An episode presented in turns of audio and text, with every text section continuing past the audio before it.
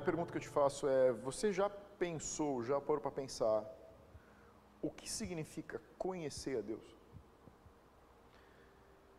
Existe talvez 80% ou mais de tudo aquilo que nós falamos e ministramos tem uma direção certa que fala de relacionamento com Deus, conhecimento de Deus. Mas o que realmente é esse conhecer a Deus? No que ele se baseia? Qual é a plataforma desse conhecimento de Deus? Talvez você tenha uma resposta que seria conhecer a Deus é a teologia. Teologia é o estudo de Deus, teologos. Mas, embora a teologia esteja dentro ou nos ajude a conhecer Deus, a teologia não é o conhecimento de Deus. A teologia, o estudo de Deus sem a experiência pessoal, forma a religião. Ela sabe sobre Deus, mas ela não sabe quem é Deus. Uma outra linha diria que conhecer a Deus significa e implica influir nos seus dons, no mover sobrenatural curas, milagres, palavra profética, línguas, dom de línguas, interpretação, manifestações do Espírito, cair, ser tocado por Deus, visão profética, e aí a gente tem a manifestação de todos os dons sobrenaturais. Mas, embora os dons façam parte do conhecer de Deus, eles não são o conhecer de Deus.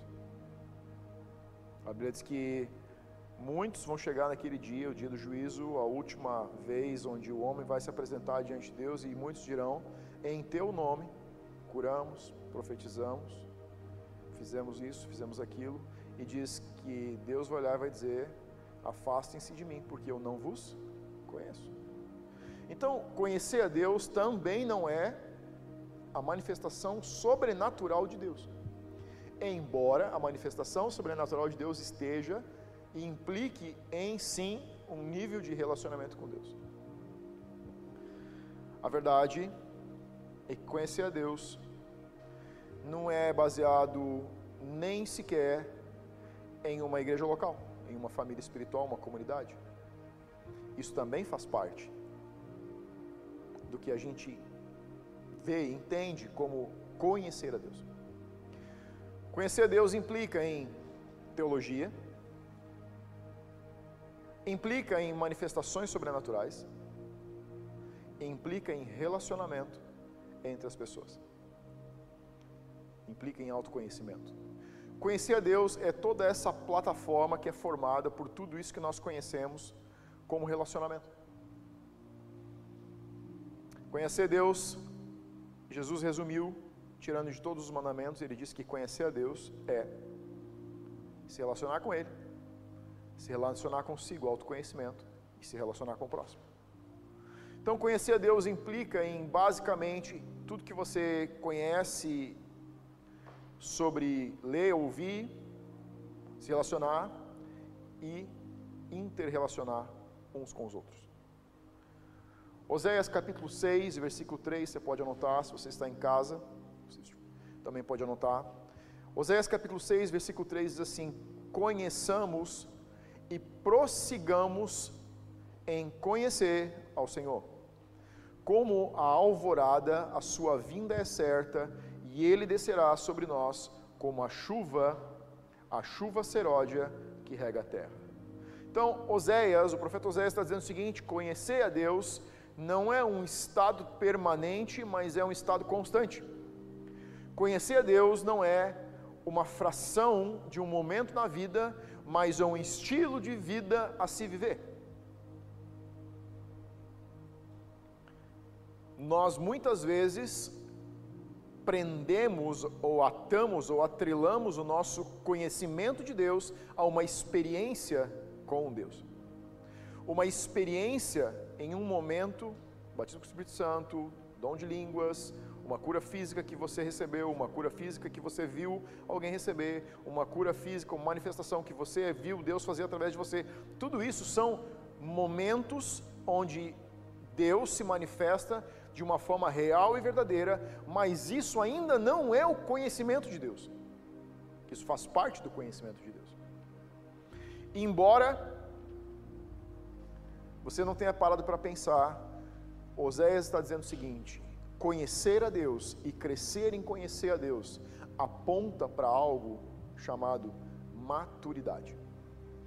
A maturidade com que nós em que nós crescemos em Deus, o nosso processo de crescimento, amadurecimento, de revelações mais profundas, de verdades que ouvimos de Deus, através da Sua palavra, através de pregações, através do nosso tempo pessoal com Deus no lugar secreto, tudo isso vai começando a moldar a nossa maturidade e conhecer a Deus implica em andar em uma rota evolutiva, onde nós começamos em um ponto, temos um trajeto e temos um ponto de chegada. É onde nós transformamos todas as nossas teorias em vida prática. Conhecimento é aprendizado sobre algo, sobre alguém.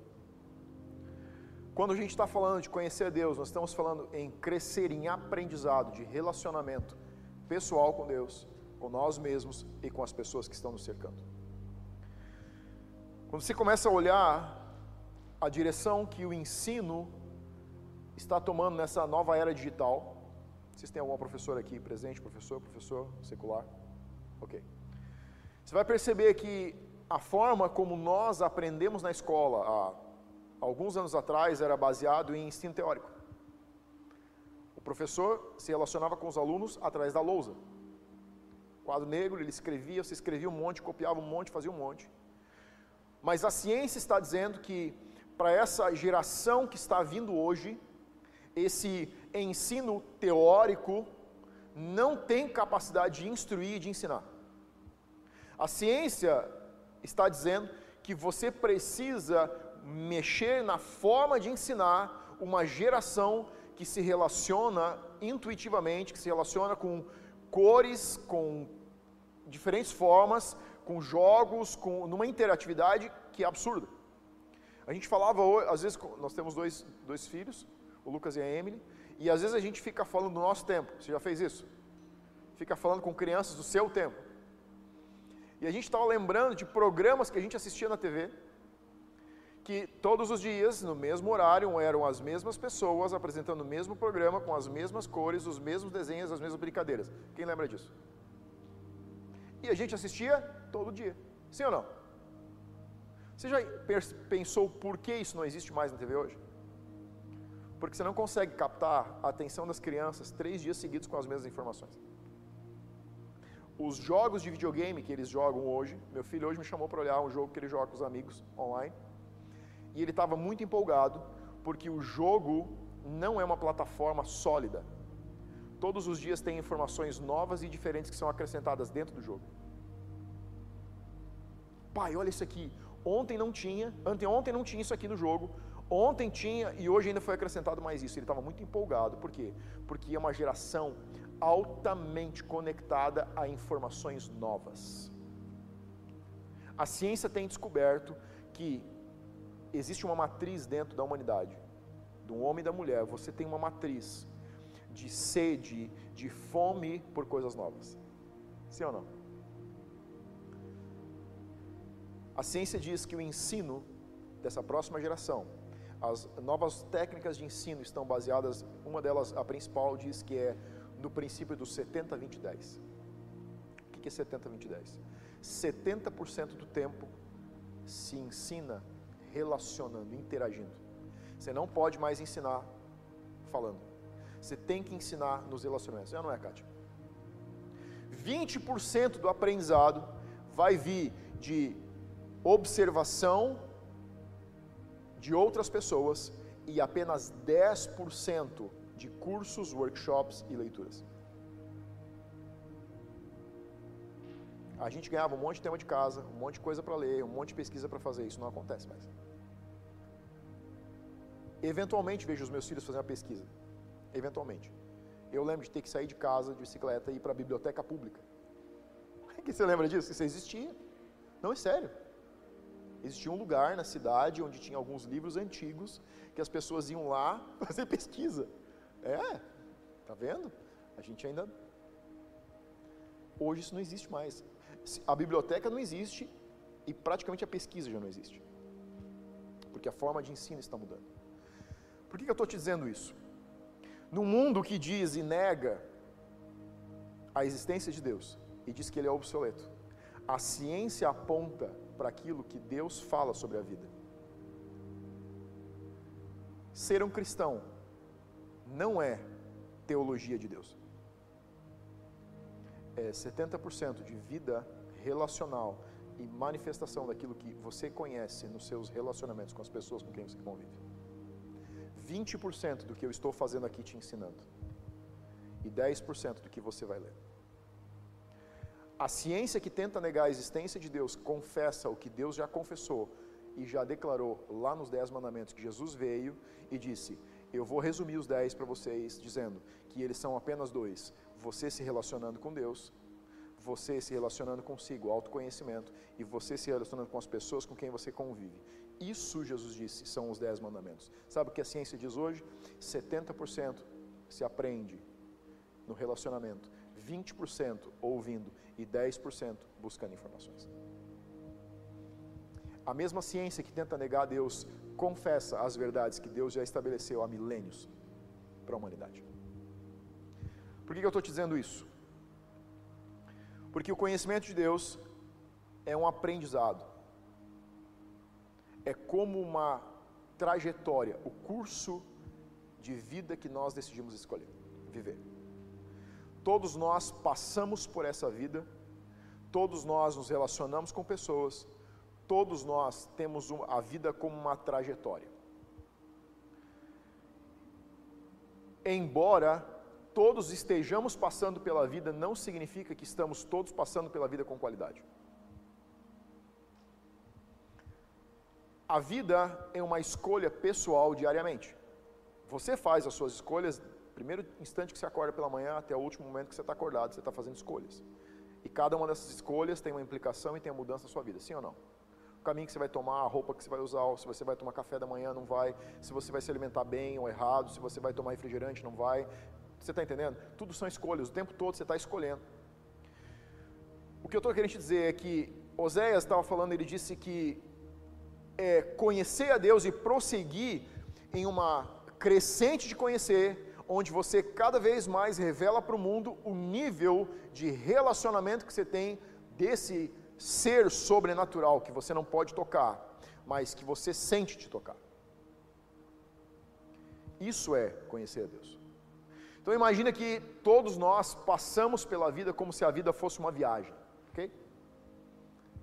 Você precisa de três ingredientes principais para uma viagem. O primeiro deles é saber onde você está. Você só pode ir para algum lugar se você soubesse seu ponto de partida. Se você usa o Waze, a primeira coisa que ele usa é a tua localização para traçar uma rota, um plano para onde você quer ir. Sim ou não? Para tudo que você quiser fazer na vida.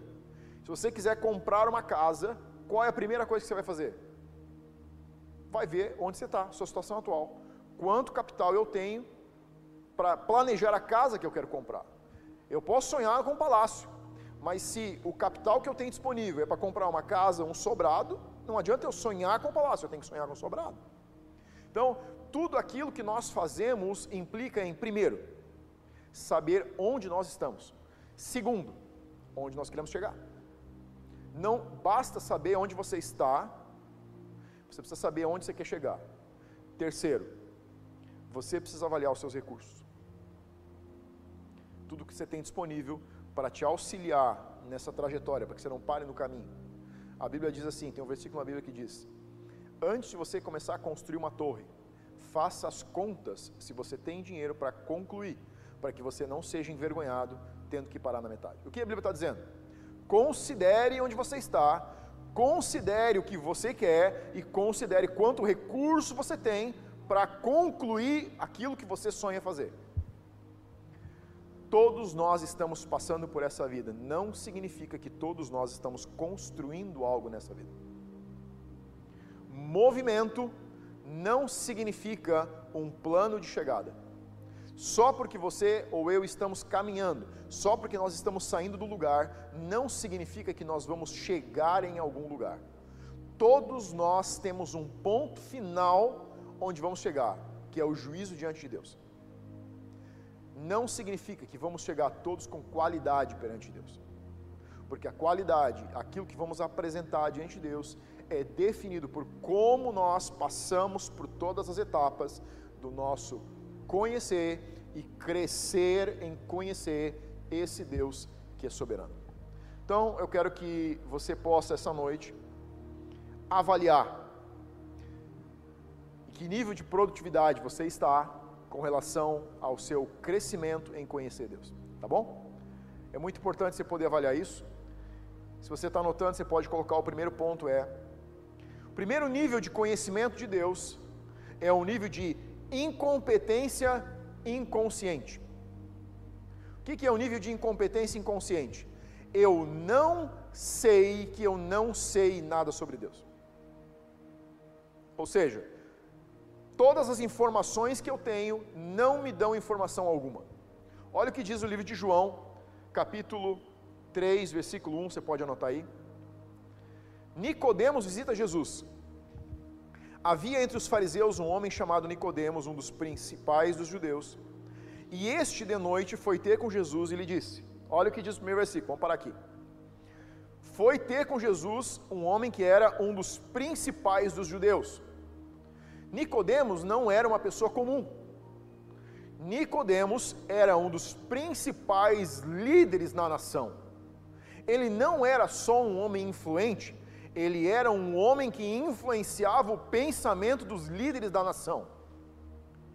E aqui nós estamos falando de um tempo na história onde política, economia e religião eram lideradas pela montanha do sacerdócio.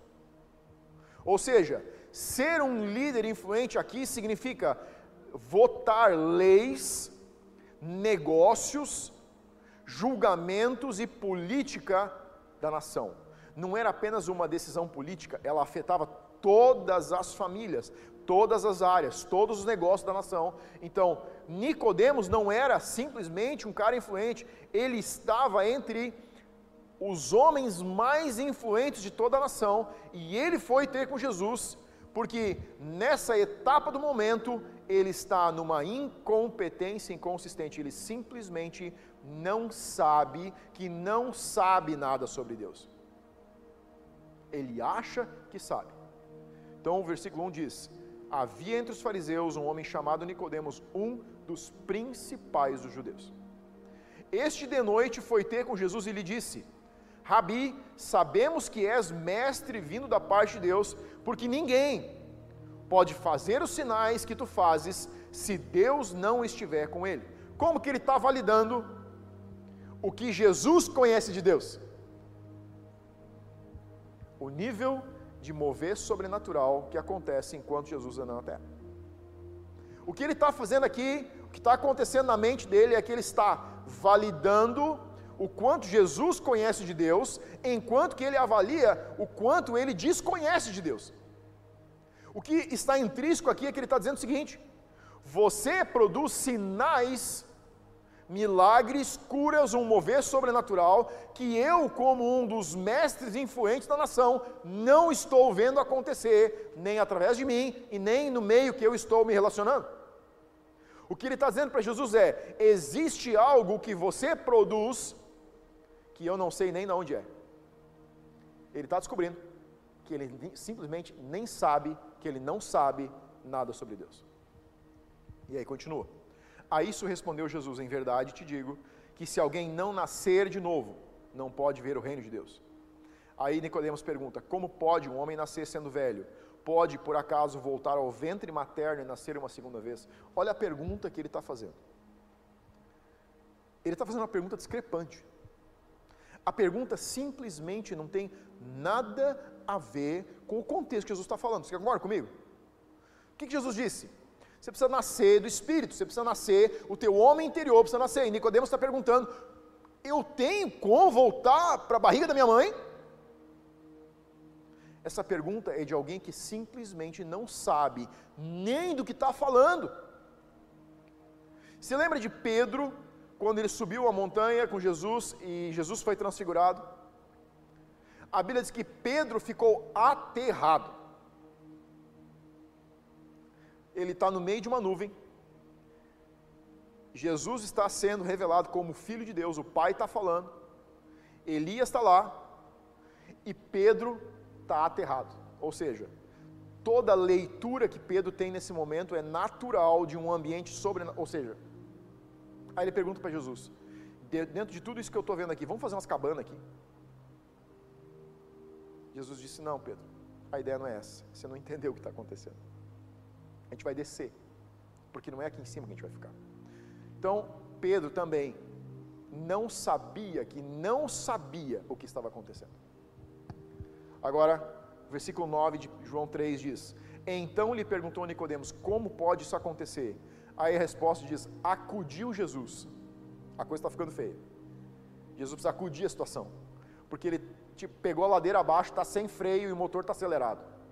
Jesus entra na situação e diz o seguinte: Tu és mestre em Israel e não compreendes essas coisas. Ou seja, Jesus está dizendo, Nicodemos, você não está nem entendendo do que eu estou falando.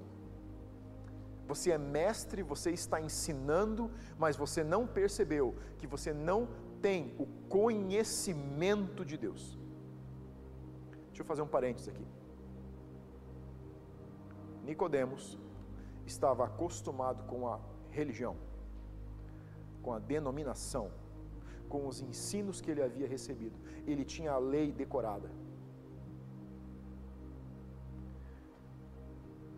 Existem muitas pessoas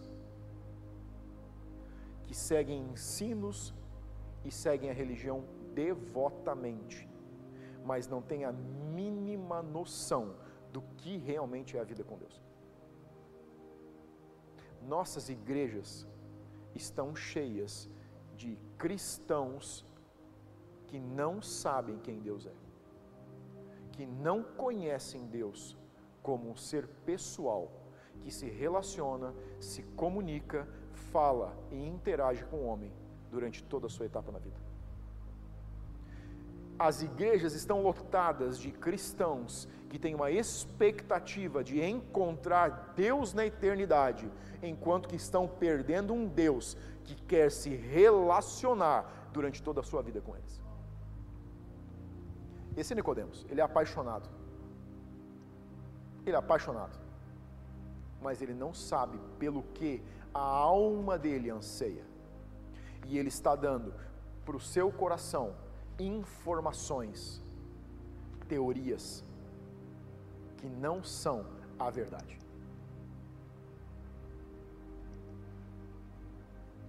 Jesus está mostrando para Nicodemos que conhecer a lei, ou apenas conhecer a Bíblia, fazer uma oração, entrar em uma igreja, tomar a ceia em uma comunidade, em uma família espiritual, não significa que você está indo para algum lugar. Você pode estar caminhando, se movimentando, mas ainda não quer dizer que você está se relacionando. O segundo nível de conhecimento é a incompetência consciente. A incompetência consciente diz o seguinte: eu sei que eu não sei. Eu acabo de descobrir que eu não sei o que significa conhecer Deus. Ocorre quando a pessoa compreende que ainda não tem capacitação sobre determinado assunto. Ou seja, eu tenho uma informação que cai dentro do meu coração, cai na minha mente, e essa informação, ela diz o seguinte: o que eu pensava ser, não é. Agora eu sei que eu não tenho conhecimento, eu preciso evoluir e crescer nesse conhecimento de Deus. Oséias diz o seguinte: é, conhecer, ou seja, é um impacto em algum dia da sua vida, onde você descobre que todas as informações que você teve de Deus até agora são apenas bagagens informativas, mas elas não estão te levando para o teu destino. É isso que vai acontecer com Josué. Josué capítulo 1, versículo 8, você pode anotar e diz assim: Não cesses de falar desse livro da lei. É Deus dando um comando para Josué. Moisés morreu, Josué está assumindo a liderança do povo de Israel na sua trajetória de entrar na terra prometida. E Deus está dando uma direção para Josué dizendo o seguinte: agora você precisa fazer isso para que tudo dê certo. Antes, medita nessa lei dia e noite, para que tenhas o cuidado de fazer segundo tudo, segundo tudo quanto nele está escrito. Então farás prosperar o teu caminho e serás bem-sucedido. O que é religião? Religião é o estado de não saber que não sabe. Religião é o estado onde você tem um acúmulo de informação, você ora, você lê a Bíblia, você recebe verdades, mas você não vive as verdades. O que Deus está dizendo para Josué é: não basta você somente conhecer a lei, você precisa meditar nela para que ela entre dentro de você e você comece a alinhar o teu coração, o teu caráter, as tuas atitudes, a tua maneira de pensar, a tua maneira de agir, a tua maneira de falar, tudo em você a essas verdades para que aquilo que você não sabe comece a se transformar em algo que você sabe. Agora, Deus não chamou Josué por acaso. Se você olhar a história interrelacional entre Moisés e Josué, você vai ver um padrão que acontece ali. A Bíblia diz que Josué, que era um imediato no comando da, da nação, era uma voz de Moisés para o povo, entrava com Moisés no tabernáculo. Mas aí a Bíblia dá uma informação que diz o seguinte: Moisés saía do tabernáculo e a Bíblia diz que Josué permanecia. Imagina que você vem para o culto, você vem por causa de alguém que te convidou, você vem para uma igreja por causa de uma amizade, de alguém que você gosta, de alguém que você confia e no final dos cultos, essa pessoa vai embora e você fica. Era isso que Josué fazia. Josué não foi chamado para suceder Moisés por acaso. Ele foi chamado para suceder Moisés porque ele tinha a mesma fome e a mesma sede de conhecer o Deus que ele via Moisés conhecer. Josué sabia que não sabia coisas sobre Deus que Moisés sabia. Josué entrava com Moisés dentro do tabernáculo e ele via Moisés se relacionar com Deus de uma maneira que ele não conseguia. Ele via Moisés extrair verdades daquele lugar, daquele momento com Deus, que ele dizia: Como? Eu não ouvi nada. Eu não vi nada. E porque ele chegava a essa conclusão, quando Moisés saía satisfeito, Josué ficava lá e pensava o seguinte: se ele levou algo daqui, ele não deve ter levado tudo, e eu vou absorver o que ainda ficou. Quando você entra em um ambiente como esse, você não entra apenas num lugar onde nós nos reunimos.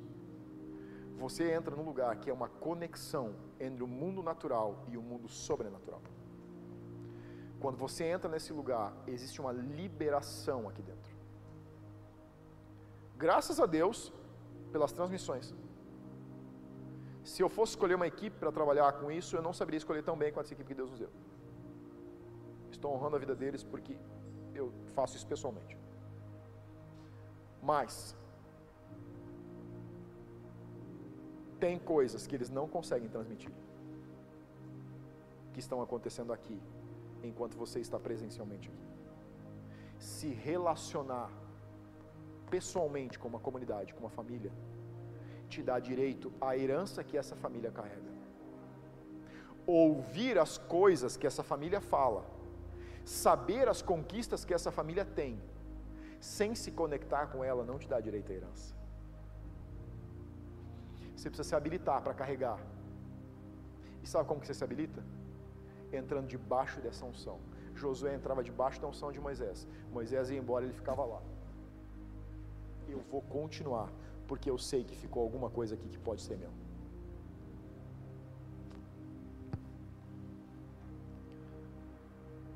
José teve um mentor que o ensinou a andar, a dar seus passos na sua jornada. Para você entrar num ponto onde você reconhece que não sabe, mas quer começar a conhecer, você precisa da conexão espiritual, não apenas online ela é muito boa, mas ela não é o suficiente. Você precisa uma conexão pessoal, você precisa contato, você precisa ter coração com coração, você precisa estar debaixo de um mentoreamento, você precisa de um discipulador, você precisa de alguém que esteja te mentoreando, te auxiliando na caminhada. É aí que você sai do estágio de não saber que não sabe, até o estágio onde você sabe que não sabe, mas você começa a sua caminhada. É o que está acontecendo com Josué. Ele está andando com Moisés, imitando os passos de Moisés, indo onde Moisés ia e permanecendo de onde Moisés saía, porque ele via Moisés captar algo naquele lugar. Todos os outros líderes de Israel conviviam, viam, ouviam e recebiam das revelações de Moisés. Só Josué absorvia as revelações. E foi isso que capacitou, habilitou, preparou e apontou ele como segundo líder da nação, quando Moisés não estava mais. Como primeiro líder, mas eu digo na sequência de sucessão. O que Deus está dizendo para Josué é que o sucesso que ele precisa, o sucesso que Josué precisa e o sucesso que Deus quer dele, depende do seu relacionamento com a palavra. Depende de aplicar. Deus disse: você precisa meditar dia e noite, para ter o cuidado de fazer de acordo com o que está escrito. Você sabe qual a diferença entre religião e conhecimento de Deus? Não é pelo volume de informação que eu carrego, é pelo volume de aplicação daquilo que eu aprendo e carrego. A diferença entre a religiosidade e a espiritualidade é que os dois podem saber a mesma quantidade, o mesmo volume. Mas aquele que é espiritual, que é maduro, aplica e vive as verdades da palavra, enquanto que o religioso apenas as conhece, mas não aplica na vida. Deus está deixando claro para Josué o seguinte: você precisa meditar, você precisa dormir pensando nesse negócio, você precisa acordar tendo essas palavras ardendo no seu coração. Mas, meu filho, isso não vai bastar para você. Se você não viver de acordo com essa inspiração, você não vai alcançar o sucesso que eu tenho para você. Sucesso hoje, para o mundo que nós vemos, está no tamanho da tua conta bancária, no modelo de carro que você anda, nos restaurantes que você frequenta. Sucesso nessa vida não te garante sucesso na eternidade. Mas se você estiver focado no sucesso da eternidade, você vai ter sucesso nessa vida. Talvez não tenha tanto dinheiro, mas você vai ter sucesso. Porque o sucesso de um verdadeiro cristão é concluir a sua vida e Deus olhar para ele e chamar ele de justo. Porque a Bíblia diz que o justo não vai ser envergonhado. Sucesso é você poder olhar para a sua vida de cara limpa, de queixo erguido, sabendo que passou pela sua trajetória e pôde ser inspiração para outras pessoas.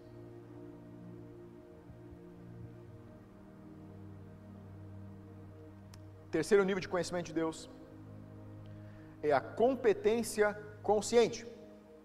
Agora eu sei que eu sei. Primeiro nível de competência foi incompetência inconsciente, eu não sei que eu não sei. O segundo nível que nós falamos foi eu sei que eu não sei. O terceiro nível que nós estamos falando agora, eu sei que eu sei. Você pode anotar 2 Samuel capítulo 5, versículo 10. Esse terceiro nível de, nível de aprendizado de Deus, de conhecimento de Deus, é o momento onde a pessoa passa a ter confiança ao perceber que progrediu no seu conhecimento de tanto praticar a atividade, ela começa a se tornar automática. É quando você absorve verdades e você se relaciona com Deus e ao invés de você se policiar para não fazer errado, você automaticamente escolhe as coisas certas. Nesse nível, de relacionamento com Deus, de conhecer de Deus, de aprender sobre Deus, de entender Deus, de se relacionar com Deus, o teu piloto automático começa a ser o prazer em cumprir com aquilo que Deus fala na Sua palavra. Quando eu sei que eu sei, o meu coração está conectado em Deus de tal maneira que eu não me entristeço o que eu cuido para não entristecer Deus, a minha alegria é cumprir com aquilo que Deus fala na Sua palavra. Eu medito e eu procuro na palavra, e eu pergunto, e eu aprendo, e eu cresço no meu conhecimento, porque o meu foco de vida passa a ser como que eu posso agradar mais esse Deus que me ama. É quando você sai da linha mínima e você começa a entrar em um engajamento pessoal, onde seu coração bate, vive e sonha em agradar todos os dias mais a esse Deus que te ama tanto. É quando não só mais a tua ação está envolvida, mas é quando a tua paixão, a tua devoção, a alegria do teu coração passa a ser cumprir com os mandamentos de Deus. Já não são mais regras, já não são mais mandamentos, é a paixão do coração do homem que começa a coordenar os seus pensamentos. Ele se alegra. Davi disse: O meu prazer é cumprir com os teus mandamentos. É quando você sabe que o teu relacionamento com Deus se manifesta em todos os teus relacionamentos. Se você olhar em 2 Samuel capítulo 5, versículo 10, diz assim: ia Davi crescendo em poder cada vez mais, porque o Senhor Deus dos exércitos era com ele. Se você começar a olhar a vida do rei Davi, você olhar para os primeiros passos de Davi como rei, você vai perceber que tem um versículo que diz assim: em tudo aquilo que Davi queria fazer, consultava o Senhor, ou seja, tudo aquilo que Davi queria fazer, ele dizia: Deus, é essa a tua vontade, é isso que você quer, é o que você espera. Deus, o que você está pensando sobre isso? Vou atacar aquele povo, vou defender a nação, o que eu faço, o que eu não faço. Aqui, no capítulo 5 do versículo 10, você vê o contrário já acontecendo. Diz que Davi crescia porque Deus era com ele. A Bíblia está dizendo que Davi não consultava mais Deus o tempo todo. A verdade é que o coração de Davi já estava transformado, ele já estava moldado. A batida do coração de Davi era a batida do coração de Deus. Sabe por que, que Davi não precisava perguntar mais o tempo todo?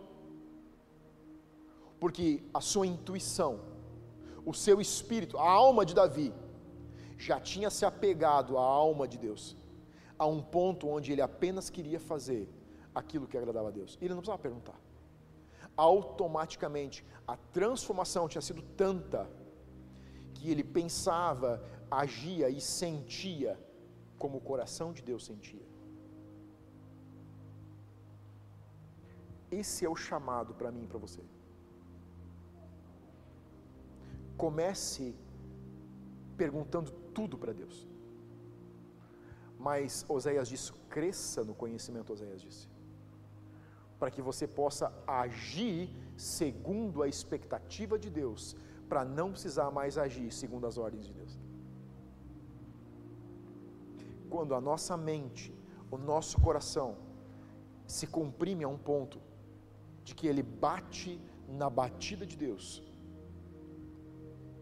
o teu espírito começa a ler o que o Espírito Santo está dizendo. Qual é o eixo principal da mensagem profética? Falar o coração de Deus. Você quer crescer na profecia? Cresça no conhecimento de Deus, Oséias. O profeta, o profeta Oséias está dando simplesmente o caminho das pedras para qualquer cristão crescer no mistério profético. Ele está dizendo o seguinte: eu sou profeta e eu vou te dar uma dica de como você cresce no ministério profético. Sabe como é? Sentindo a batida do coração de Deus.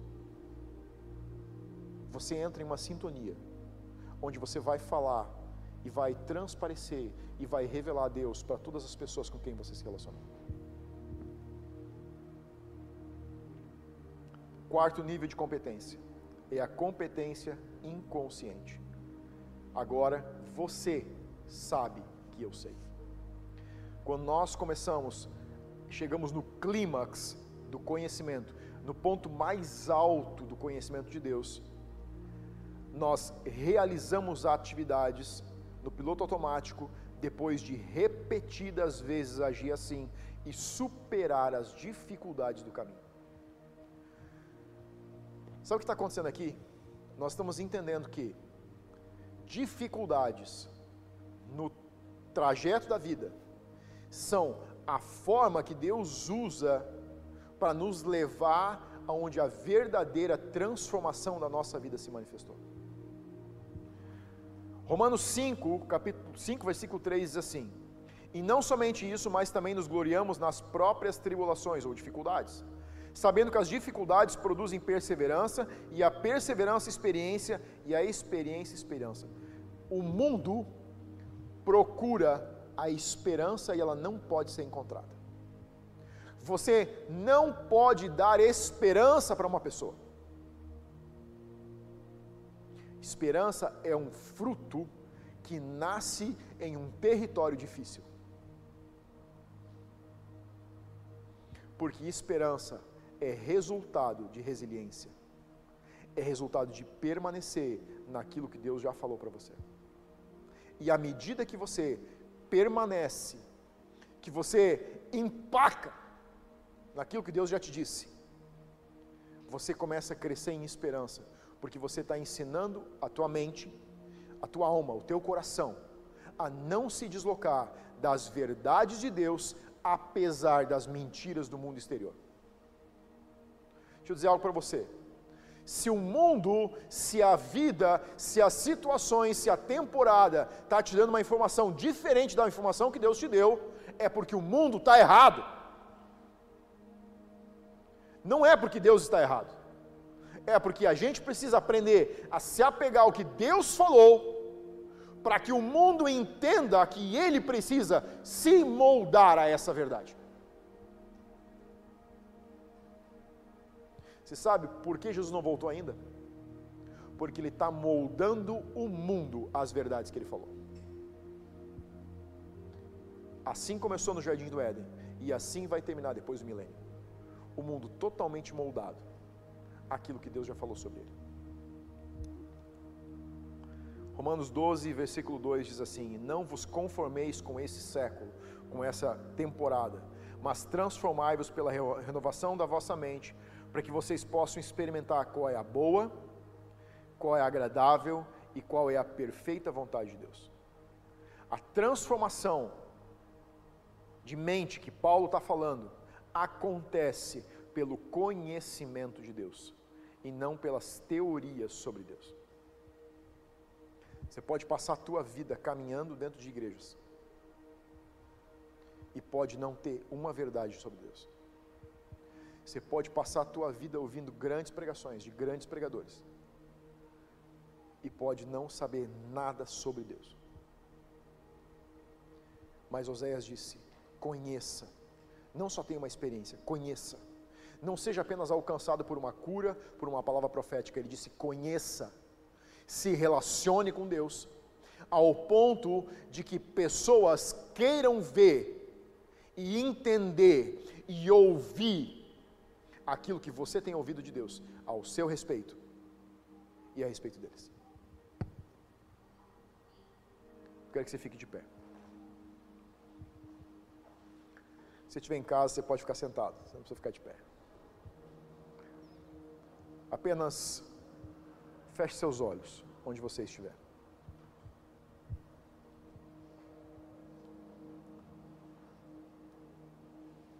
Quero que você tenha um momento especial com Deus agora. Um momento, que seja só seu. Eu quero te fazer algumas perguntas que vão ajudar você a definir onde você está, onde você deseja chegar e quais os recursos que você tem disponível para essa caminhada. Primeira pergunta que eu faço para você é: onde você está hoje. Talvez você esteja num nível de conhecimento como Josué tinha. Talvez você esteja descobrindo que tudo que você conhece de Deus é o que Nicodemos sabia.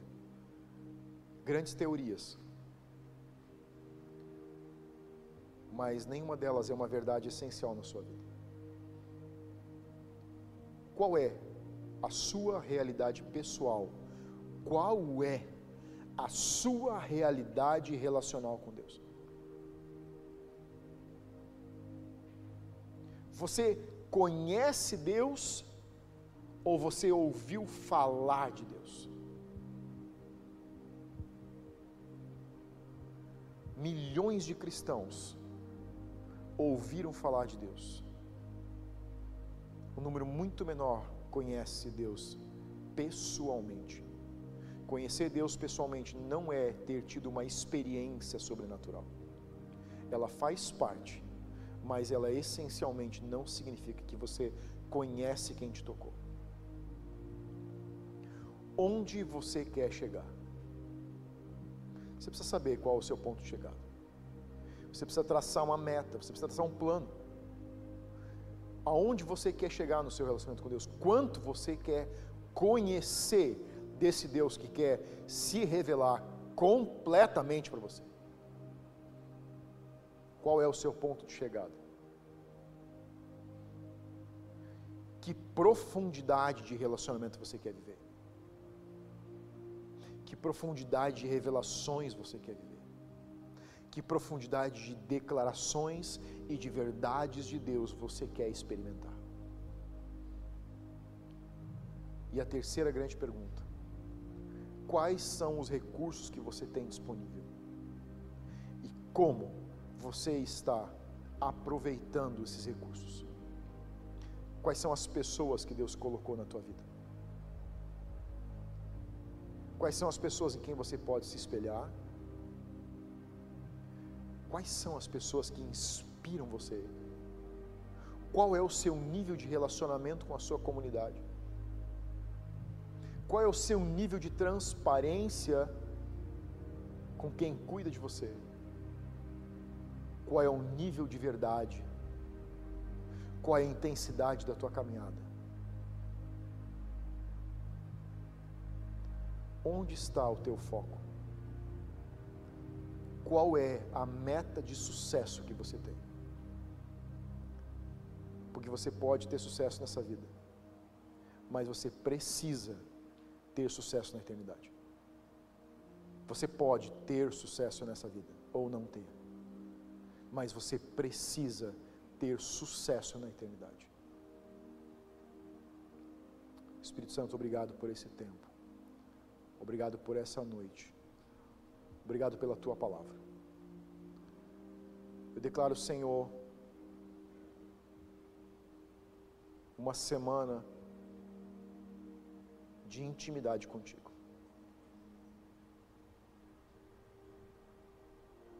Que possamos crescer, primeiro te conhecer e crescer em te conhecer que nós possamos chegar a um nível de transformação, que não venhamos a concluir a nossa vida sem te conhecer, falando lindas teorias que são fracas verdades, mas que a nossa vida possa brilhar e que possamos ser luz em um mundo escuro, que possamos ser sal em um mundo decadente que possamos ser quem você deseja ser para esse mundo.